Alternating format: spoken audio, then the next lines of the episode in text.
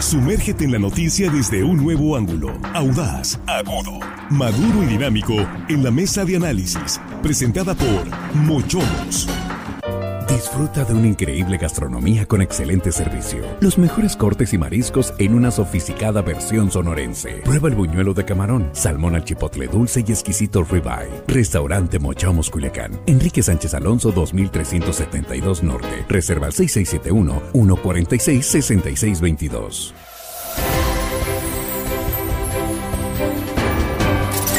Estamos de regreso, estamos ya en la mesa de análisis de línea directa. Gracias por continuar con nosotros. Muchas gracias por compartir estos eh, espacios informativos de línea directa con sus contactos, con sus conocidos en redes sociales. Y aquí en la mesa ya estamos listos. Jesús Rojas, ¿cómo estás? Bienvenido, buenas noches. ¿Qué tal, Víctor? Buenas noches, buenas noches para los compañeros y por supuesto buenas noches para el auditorio. Saludamos a Juan Ordorica. ¿Cómo estás, Juan? Buenas noches. Muy buenas noches, Víctor, a la mesa, producción y hello, estimada audiencia. Armando Ojeda, bienvenido, buenas noches. Muy buenas noches, amigo Víctor Torres, listo para empezar con el tema esta tarde. Muy bien. Bueno, pues decíamos, eh, México vuelve a reprobar y decimos vuelve porque no es la primera vez que salimos mal en matemáticas, lectura y ciencias naturales. En la prueba PISA, que es una evaluación internacional de la Organización para la Cooperación y el Desarrollo Económico, la OCDE, ¿Y qué es lo que pasa con esta prueba? Eh, México se había retirado, por cierto, ¿no? Se, había cancelado la, prueba, será por el tema de la pandemia. Eh, ahorita vamos a, ver ese, asunto, porque un maestro me decía, pues ¿cuál prueba PISA ya no se hace? ¿no? Bueno, sí, esta vez sí, estamos en 2022, ¿verdad? Sí, es el 2022, es la primera que, hace después, que se hace después de la pandemia, es la octava edición. Y como bien, como, como, bien comentas, es una prueba de habilidades que se hace a estudiantes de 15 años en comprensión lectora, matemáticas y ciencias y es crucial esta evaluación porque es la primera que mide cómo nos fue o cómo le fue al mundo después de la pandemia y de manera general encuentran que hay una reducción en la mayoría de los países. Es decir, después de la pandemia a todo el mundo le pegó. A unos más que a otros, algunos más en matemáticas, algunos más en ciencias, algunos más en comprensión lectora. Y de manera general, bueno, pues a nuestro país sí nos dio duro, le dio duro a, a la educación. Y aquí vale la pena como una gran reflexión respecto a quién tiene culpas de todo esto, ¿no? Si es el, sistema educativo como tal, si es el cuerpo docente, si son los padres de familia los docentes, si son los estudiantes, ¿de qué se trata todo esto? Y al final de cuentas creo que estas evaluaciones nos sirven para eso, para medirnos. Y a veces no es la absurda comparación de México con Finlandia, ¿no? Porque a veces es, nos ponemos a comparar cosas que son de dimensiones completamente distintas, desde el número de estudiantes hasta, los sistemas educativos, pero sí contra ti mismo, sí contra lo que vas creciendo, contra lo que vas avanzando. Ciertamente es que México no está en una posición eh, de elogio, es una, es una posición complicada, pero bueno, hasta Canadá, Finlandia, Hong Kong y otros países más tuvieron severos daños en cuanto a su educación, eh, porque la pandemia les pegó duramente, porque además está por estratos y por sectores sociales. Así es, Juan. Sí, claro, la, pandemia pegó, pegó uh, duro. yo lo dije en esta mesa en un momento que era una parte durísima para una generación perdida. Le sumamos otros factores, pues México cae, ahorita vamos a hablar de algunos números, estrepitosamente, sí, es una caída muy grande de los últimos, del 2000 más o menos que se mide la fecha, es la caída más grande del 18 al 22, y sí es cierto que a algunos países les fue mal, pero a otros les fue bien. O sea, e, esa parte de la pandemia, culpar a la pandemia nada más por culpar a la pandemia tampoco va por ahí, porque a algunos países les fue bien, algunos países mejoraron y también tuvieron pandemia, ¿no?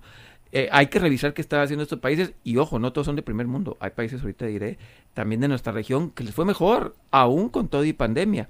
México le fue mal con o sin pandemia le hubiera ido mal porque no cambiamos nuestro modelo educativo y el cambio que tenemos no es para reforzar ni la ciencia ni las matemáticas, ni las habilidades lectoras. La nueva escuela mexicana no está enfocada en reforzar estas tres áreas del conocimiento. Y muchos dirán, bueno, ¿y qué nos importa a nosotros si nos va bien en matemáticas, en, lectura y estas cosas?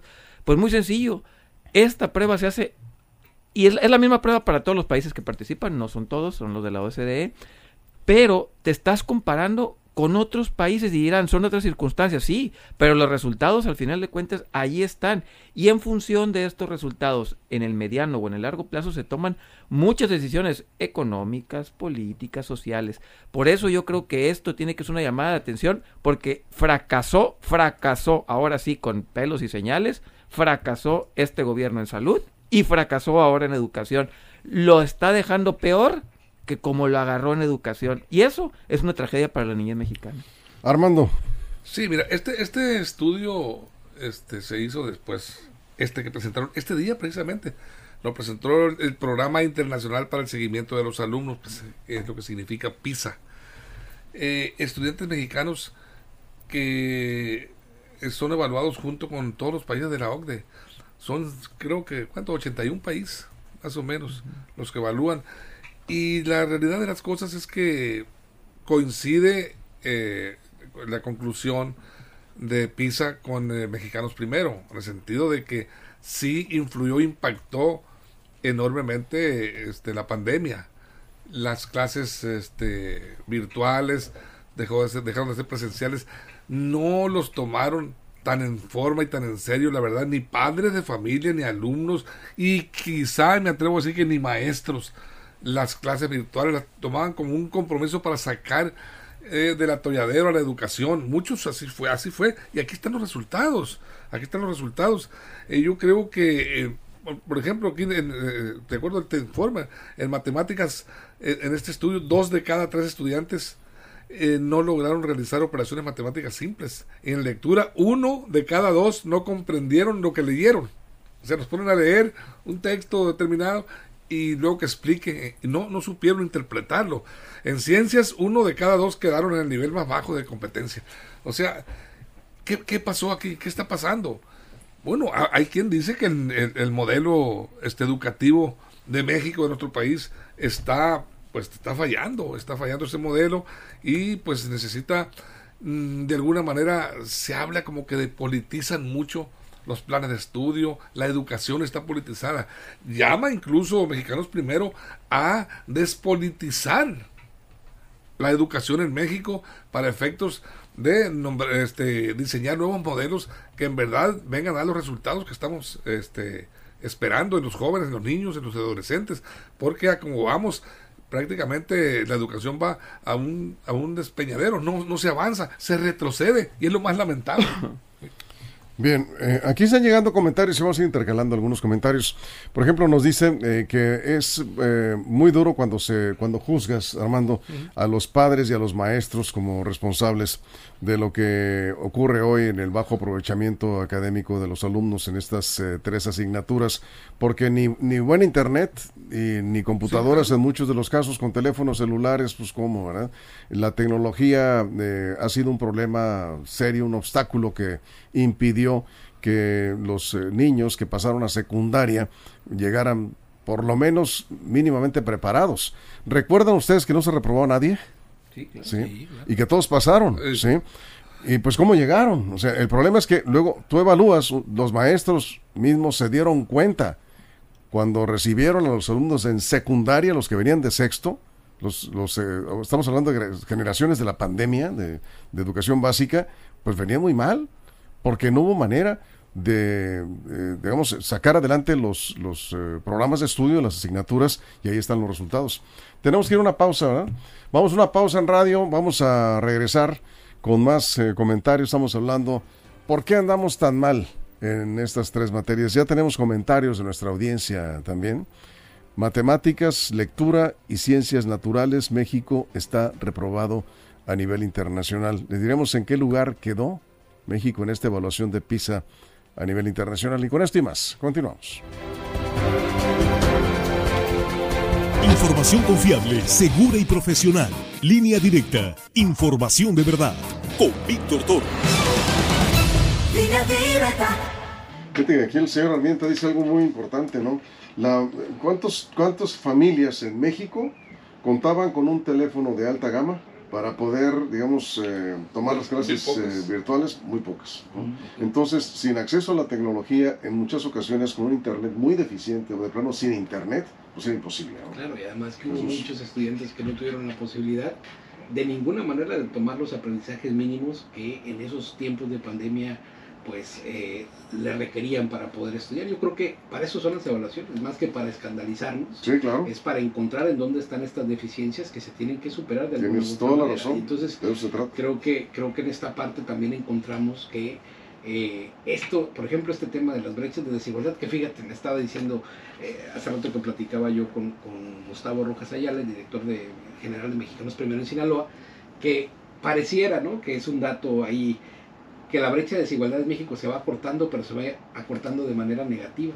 Es decir, generalmente los, los alumnos de estratos sociales más altos tienen mejores comportamientos en sus resultados de la prueba PISA, ¿no? Y ahora pareciera que se van como equilibrando, pero no equilibrando para arriba, sino equilibrando para abajo.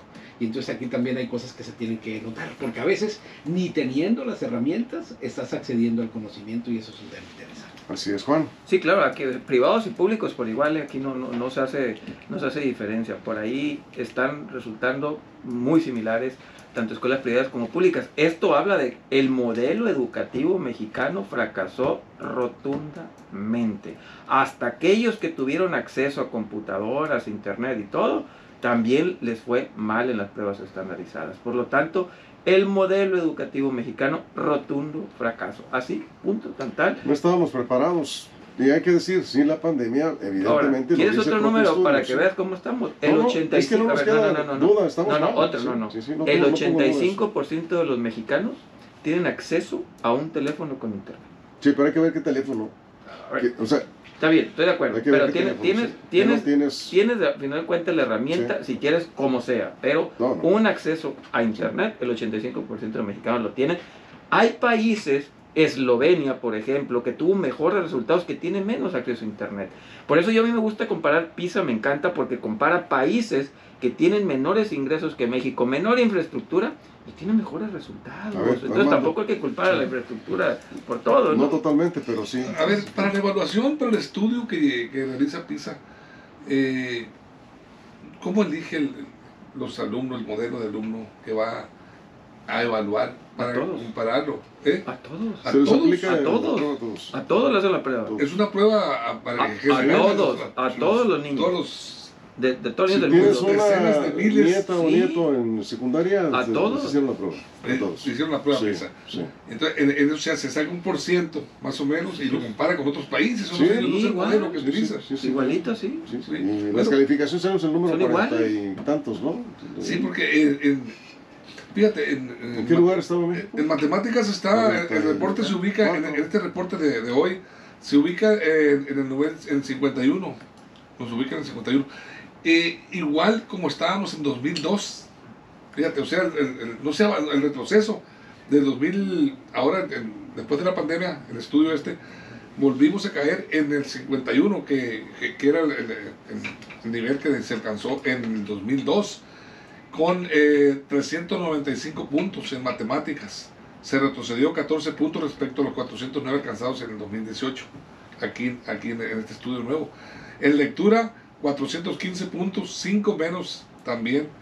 Y en ciencias 410 puntos, 9 menos. Bien, vamos.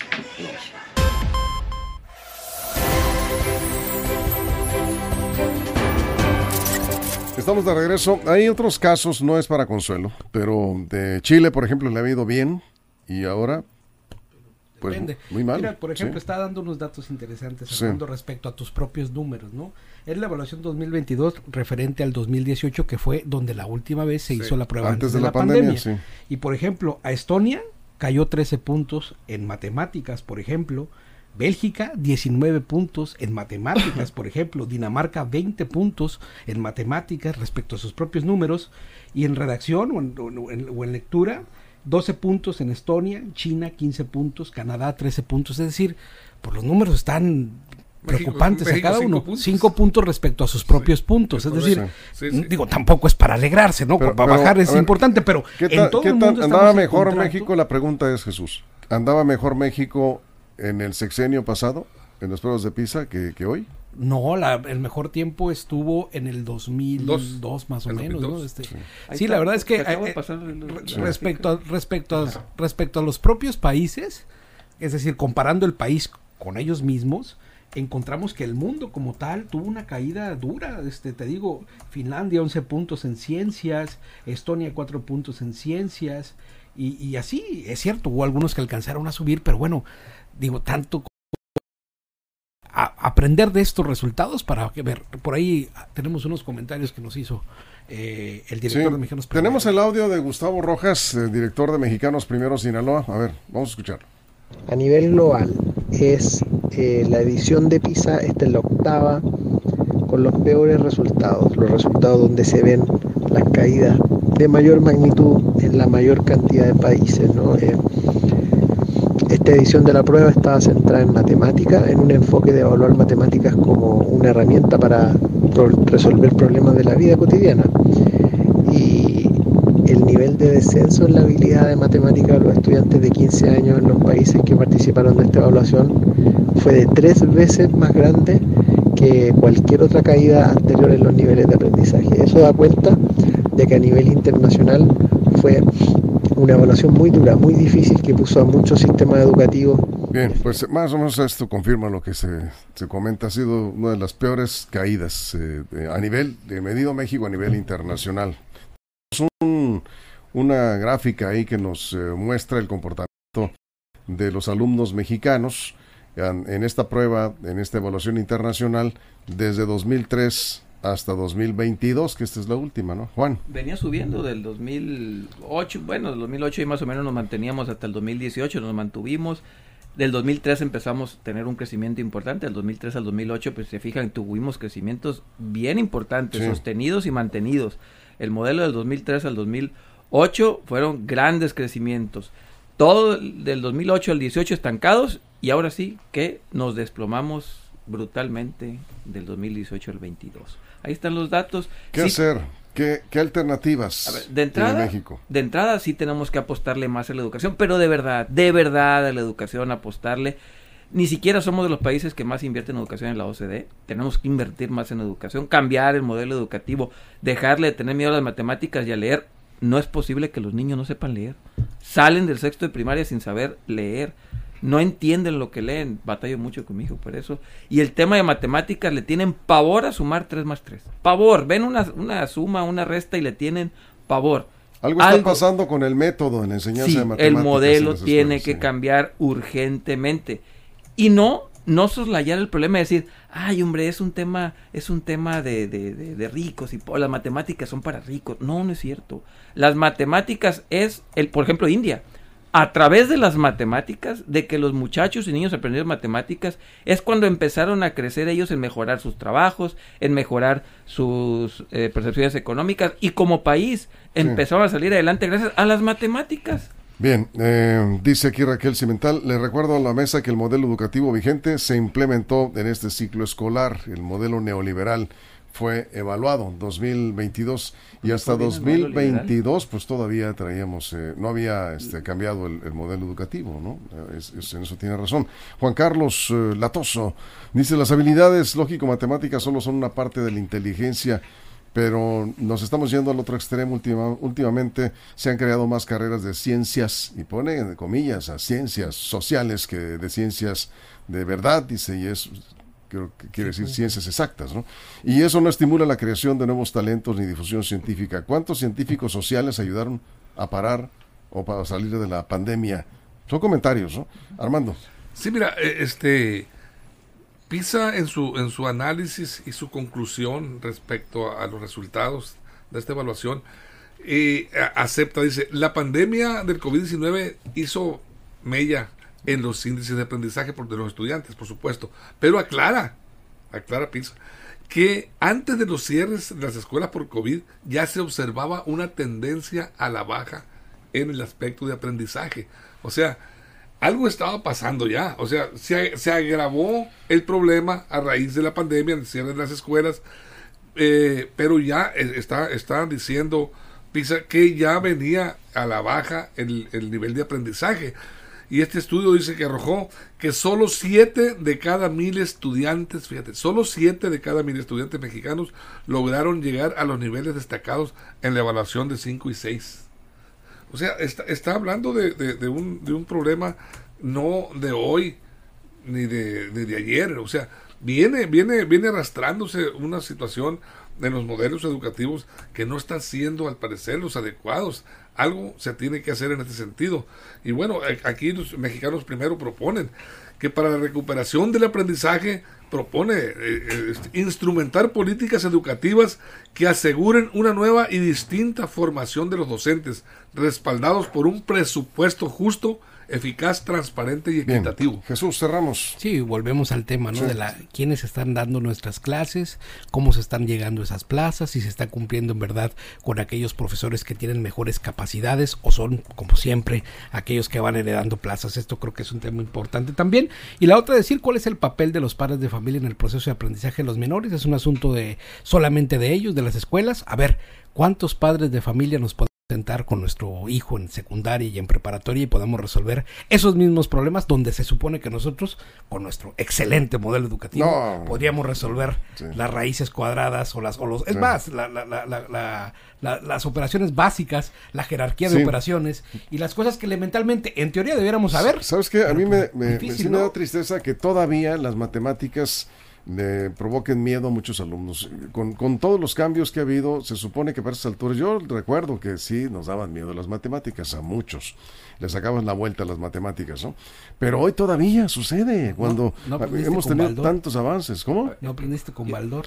con el abaco. Con Baldor.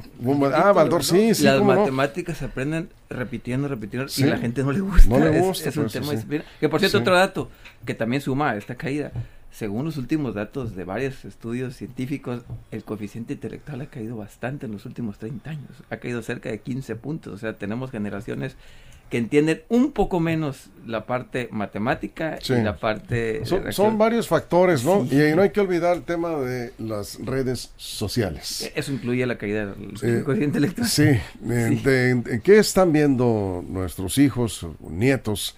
En, los celulares o en las eh, tabletas. Eh, se enredan en temas que se pierde mucho tiempo.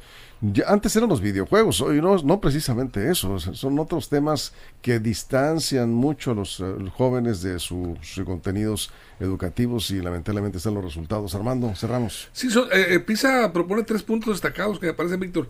Uno, que, que los maestros realicen trabajos de sus pares para efectos de realizar observaciones y análisis en las aulas. O sea, que trabajen los maestros también, este, de alguna manera, amalgamados, los maestros que intercambien impresiones. Es un punto que propone. Que se busque involucrar a las familias y que se promueva el uso correcto de las tecnologías. Ahí está. Ahí están, son los tres puntos que propone. Rose Pavi dice, en Estados Unidos a cada niño se le da una computadora al entrar a cualquier nivel educativo. No sabía yo eso, creo, no sé, en que algún colegio particular, no sé. Ciertas escuelas puede ser, pero con la computadora si no tiene las herramientas para usarla. Y, también hay que, hay que decirlo, creo que son, son todos los factores, todos influyen. Pero también se han visto mejores resultados donde los padres están más atentos en las tareas de sus hijos y se involucran.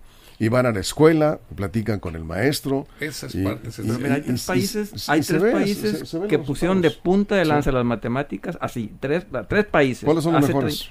Hace 30 años o 40 lo hicieron. Singapur, la India y Corea del Sur pusieron de punta de lanza las matemáticas para cambiar sus realidades y véanlos ahorita. De hace 30, 40 años que cambió el modelo para poner las matemáticas por delante de cualquier cosa y véanlos ahorita. Singapur, Corea del Sur e India. Véanlos. ahí están los niveles de desarrollo. en la pandemia les tocó caer unos puntachos sí, respecto. Sí, pero, todos, pero, el nivel que todos cayeron, pero, pero Singapur no, Singapur, Singapur subió. China también, fíjate. claro, ¿no? O sea, estaban en el top. Bajaron 10 de 500. y pues, quedaron todavía muy arriba. Y quedaron todavía muy arriba. los retrasados. Inalcanzables. Raquel Cimental dice, le recuerdo que el presidente mexicano primero, que fue secretario de la CEPIC, ¿quién fue? Sí, Juan Alfonsito Fue evaluado, sí, y fue en, en su periodo, también salió muy mal. El alumnado en la prueba PISA. Bueno, pues eh, a todos les toca algo de responsabilidad. A todos. Y, hay muchos factores. pero como yo me quedo con lo que comentabas, Jesús, creo que estas evaluaciones son necesarias, como cuando te vas a hacer un estudio de laboratorio para ver cómo andas en realidad de tu salud. Y muchas veces hay personas que pues no quieren, no quieren, no quieren saber, no, no, le sacan la vuelta a los estudios pero vas a hacer un estudio precisamente para saber cómo andas y para tomar medidas. ¿Y por qué le sacan, Víctor? Pues, pues, te van a quitar el refresco, te van a quitar los chicharrones. aquí te van a quitar muchas cosas para mejorar, evidentemente. Ahora, si esta evaluación sirve verdaderamente para hacer política pública de cambio, porque si no, y si se escandalizan y se enojan los gobernantes por estas evaluaciones, pues ya valió. Pues con esto nos vamos. Gracias Jesús, Juan. muchas gracias. Gracias a todo el equipo, a toda la producción y gracias a usted por su compañía de las 6 de la... aquí mismo en línea directa. Pásala bien. Muchomos presentó la mesa de análisis, información de verdad que suma valor. Conéctate en el sistema informativo más fuerte del noroeste de México. Línea Directa.